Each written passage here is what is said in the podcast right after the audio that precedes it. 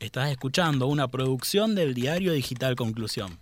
Encontramos contenidos en www.conclusión.com.ar y en todas nuestras redes sociales.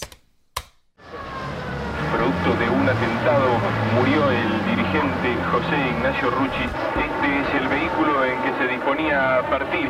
En momentos en que iba a subir al mismo, él y dos personas que lo acompañaban resultaron heridas de balas que fueron disparadas desde las viviendas de enfrente. La cantidad de curiosos que han logrado eludir el cerco, las amistades que se hacen presentes de José Ignacio Rucci, dirigentes gremiales, ministros del Gabinete Nacional y incidentes que se producen constantemente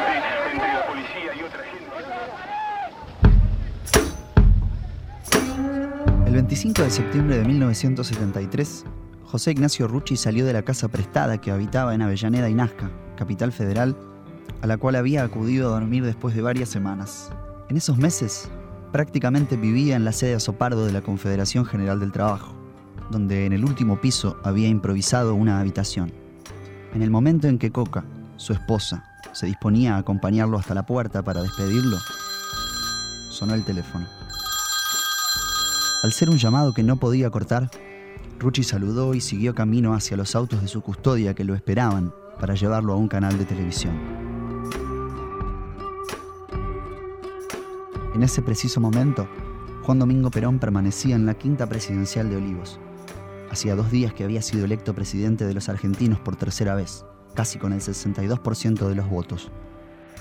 Volvía al poder después de 17 años y hasta los que no eran peronistas depositaban en él quizás la última esperanza de pacificar un país con un PBI per cápita, niveles de empleo y distribución de la renta productiva que hoy sonarían utópicas.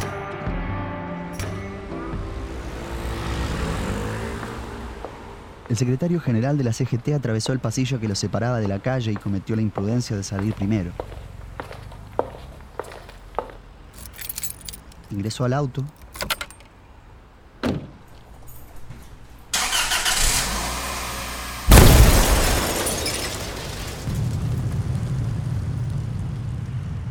Una bomba de humo arrojada desde un departamento contiguo a la casa, en venta, hizo añicos el parabrisa de uno de los autos. Rucci volvió sobre sus pasos y se abrió la puerta del infierno. El primer impacto le atravesó la yugular produciéndole la muerte. Con toda hazaña siguieron tirándole al cadáver.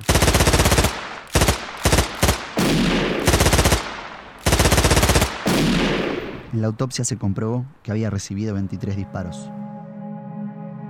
El lunes 24 de septiembre, un día antes del crimen y uno después de la victoria electoral, el secretario general recibió en la CGT una llamada por parte de Perón, indicándole que debía concurrir de urgencia a hablar con él durante la mañana.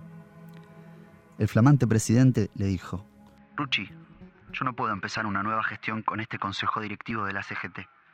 Le ruego solicite la renuncia de todos, incluida la suya. No puedo iniciar una gestión con dirigentes desprestigiados. A usted lo voy a reivindicar, pero a los otros no. General, mi renuncia ya la tiene. Voy por las otras, respondió Rucci. Era el hombre del sindicalismo ortodoxo que más había hecho por el regreso de Perón, quebrando incluso las dudas iniciales de su propio sector. Rucci era un cultor del peronismo con Perón. Era un dirigente al que el líder, desde el exilio, consideraba clave para subordinar las estructuras sindicales bajo su conducción en un futuro gobierno. Ese tiempo había llegado, pero dos días después del triunfo electoral de Perón, Rucci estaba muerto. La CGT representa al movimiento obrero argentino a lo largo y a lo ancho del, país. El Consejo Directivo representa al movimiento no solamente en la defensa de sus intereses profesionales, sino que también dentro de una filosofía mm, política que es peronismo. Y en el caso particular del secretario general de la CGT, creo que no es ninguna novedad a través de sus reiteradas actitudes que responde también a ese esquema político que es peronismo y que lo responde desde el año 55 hasta la fecha.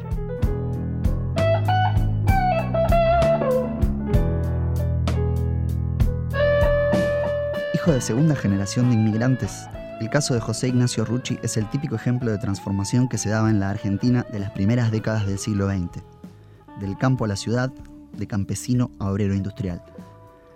Alcanzó los más altos planos del sindicalismo argentino y, en parte, gracias al peronismo, pudo convertirse en elemento central en la lucha por el poder.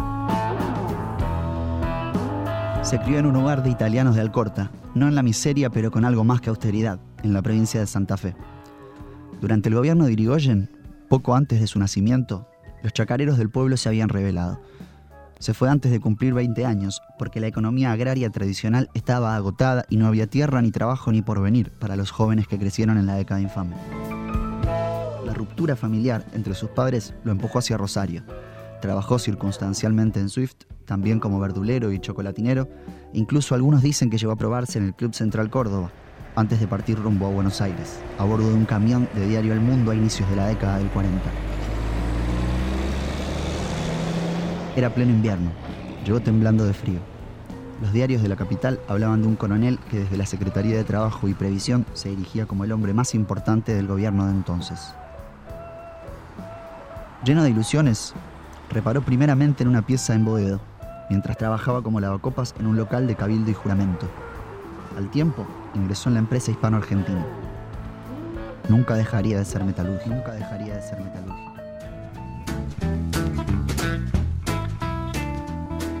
Carrera gremial de Rucci comenzó en 1947. Ya trabajaba en Ubertini como delegado y luego delegado de comisión interna. En 1952, en plena crisis económica, era obrero de Catita, una firma más grande. Es donde aprendió todo lo necesario para ser dirigente metalúrgico y donde nace el dirigente gremial. Al producirse el golpe de 1955, estuvo preso unos meses en la cárcel de Santa Rosa. Cuando los jefes sindicales del peronismo desertaron, fue uno de los jóvenes delegados con los que John William Cook organizó la resistencia detrás del Perón Vuelve. En 1956, participó en el Congreso Normalizador de la CGT, que frustró el deseo del interventor naval Alberto Patrón Laplacette de contar con una central adicta, y también en la fundación de las 62 organizaciones. Fue elegido secretario de prensa del Sindicato Metalúrgico de la capital, cuyo secretario general era Augusto Bandor. Tres años después volvió a la cárcel, cuando los metalúrgicos se solidarizaron con los obreros del frigorífico Lisandro de la Torre, que el gobierno de Frondizi ordenó desalojar por el ejército. Cook lo incluyó en una delegación obrera que se reunió con el episcopado. En su informe posterior a Perón, narró que José había impresionado al cardenal Cagiano y a los obispos al advertirles que el peronismo era la única barrera contra la conversión de los trabajadores al comunismo. Fue adscripto de Bandor en el Secretariado Nacional, interventor en la importante seccional de San Nicolás y en 1970 secretario general de la CGT, el primer metalúrgico en ese cargo.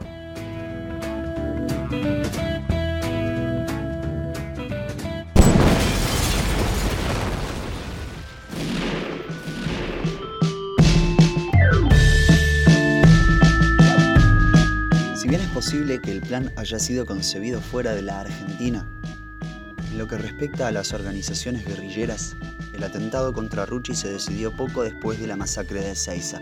Aquel día, 20 de junio de 1973, la débil convivencia política entre la izquierda y la ortodoxia justicialista, con las que Perón había organizado su regreso, acabó por romperse.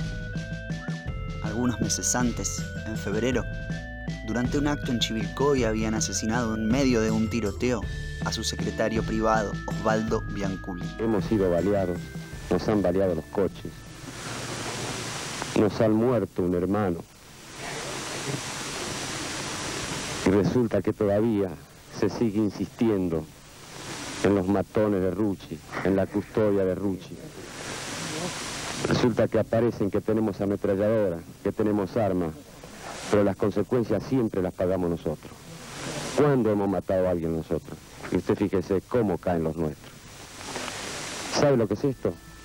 El precio de la lealtad que tenemos a Perón. Rucci formaba parte, junto a Lorenzo Miguel, Abel Medina, Norma Kennedy y Jorge Osinde, ex militar y oficial de inteligencia entre 1943 y 1955, de la comisión encargada de organizar la llegada de Perón. Un sueño en el que el santafesino, a diferencia de muchos de sus camaradas, nunca dejó de creer y trabajó para eso. No obstante, del operativo se habían apropiado Osinde y su gente. Si bien había avalado y hasta quizás fortalecido grupos de choque cuya formación lo precedía, no tenía dentro de la CGT elementos propios, ni económicos, ni humanos, para suministrar a la seguridad del acto. Sin embargo, algunos de sus custodios, cuadros de la UOM tuvieron un protagonismo importante en la represión de algunos grupos que participaron ese día en Ezeiza.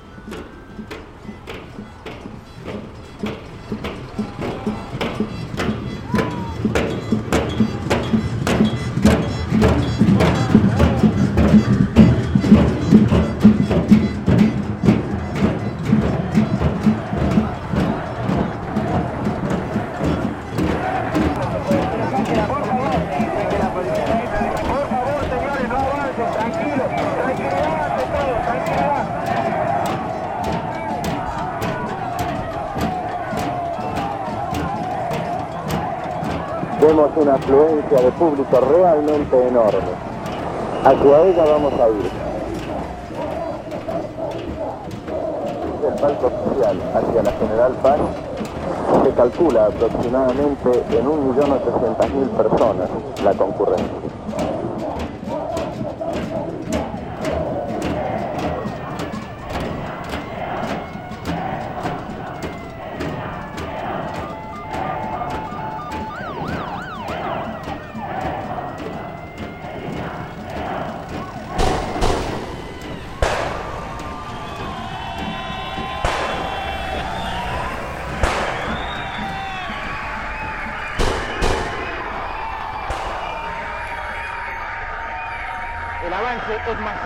Banderas, una corrida en masa. Algunos, por supuesto, se dirigen directamente a buscar protección. Esto se trata de un enfrentamiento entre dos tendencias. Realmente la situación se torna tensa y confusa por cuanto las balas perdidas abundan.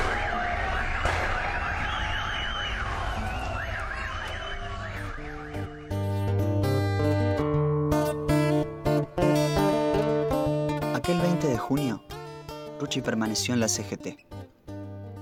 Por la noche se entrevistó con Lorenzo Miguel y según testigos presenciales, hubo una fortísima discusión a raíz de reproches del santafesino por haber llevado armas largas al acto. Luego de Ezeiza, Rucci hizo declaraciones televisivas que fueron interpretadas como una justificación de la masacre por parte de la izquierda peronista. En ese mismo momento comenzaría la tarea de inteligencia para matarlo. Mientras cierta campaña lo tildaba de burócrata y millonario a costa de los obreros, su vida transcurría de un lado para otro con los guardaespaldas en el Torino de la CGT, viviendo en un clima de soledad y zozobra constante. Es importante este programa porque va a permitir ilustrar a los trabajadores. Sostengo que las reivindicaciones sociales son el resultante de la justicia social y únicamente para lograr la justicia social hay que asumir el poder. Entonces el, poder el dirigente gremial tiene que estar perfectamente esclarecido ¿Y que el planteo que se formula en este momento es la suma del poder. Bueno, ¿y en el poder qué hace? Integrado con otros poderes. En el poder integrado con todos aquellos que se dispongan a defender los intereses de la nación, sean peronistas o no sean peronistas. Un millón y pico de trabajadores este, prácticamente sin la posibilidad de llevarse un salario a su casa. Todo eso es el resultante, no como muchos suponen, de la Confederación General del Trabajo. Ese es el origen de un sistema que aunque mucho diga que lo combaten, se complican con el sistema combatiendo a la central obrera. Rucci era, a ese momento, quizás quien más expresaba la doctrina peronista clásica y un posible heredero de Perón, en un anhelo que aún hoy no se ha concretado, que un hombre o mujer de origen obrero dirija los destinos de la patria y el movimiento. También se truncó la postergada unidad nacional con el radicalismo, que Perón buscó hasta su muerte, menos de un año después. Según narraron algunos militantes guerrilleros, habían sido señalados Rucci y López Rega para ser liquidados. Raramente, o no, solo uno de ellos cayó. Dos referentes de la resistencia peronista, como Fermín Chávez y Jorge Rulli, han auscultado otra teoría muy difícil de comprobar y desmentida en reiteradas oportunidades. Indica que el ejército les regaló a los montoneros el cadáver del general Pedro Eugenio Arambur con el que se hicieron famosos, y que con el cadáver de José Ignacio Rucci, estos pagaron el favor que habían recibido en su momento.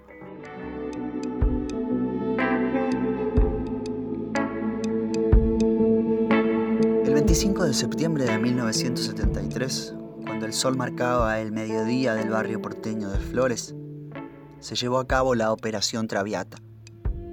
El nombre, algo cínico, aludía a las famosas galletitas que tenían 23 agujeros. Rucci salía de su casa rumbo a Canal 13, donde grabaría un mensaje al país tras el triunfo electoral peronista. Iba a decir, solo por ignorancia o por mala fe se puede apelar a la violencia, a veces rayana en lo criminal, en un clima de amplias libertades.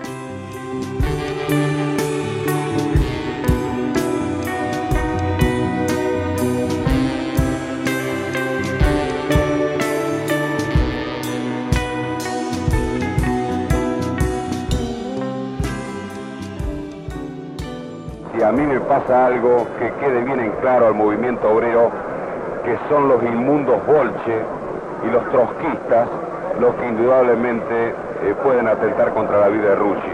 El general Perón no, porque acá tiene la carta que la recibo hoy y valoriza la misión que está cumpliendo el secretario general de la CGT. Así que de suponer que todos aquellos que no somos peronistas estamos amenazados por el ejército revolucionario y el pueblo, que de extracción marxista este, bien clara y bien definida, contraria al pensamiento del pueblo argentino. Ruchi, perdón, para finalizar, ¿a usted le preocupa este tipo de amenazas? En absoluto, no me preocupa en absoluto.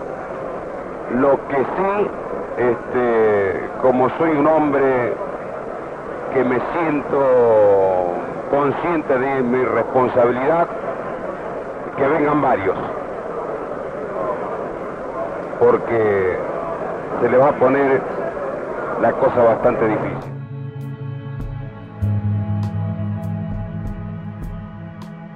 Al enterarse de que habían asesinado a José Ignacio Rucci, Perón prorrumpió en un llanto silencioso. Por primera vez, se vio llorar en público al viejo general. Fue al velatorio del jefe de la CGT y en voz baja y entrecortada le confió a Nelly Baglio, la repentina viuda. Me mataron a un hijo. Al irse, le dijo a la prensa, estos balazos fueron para mí.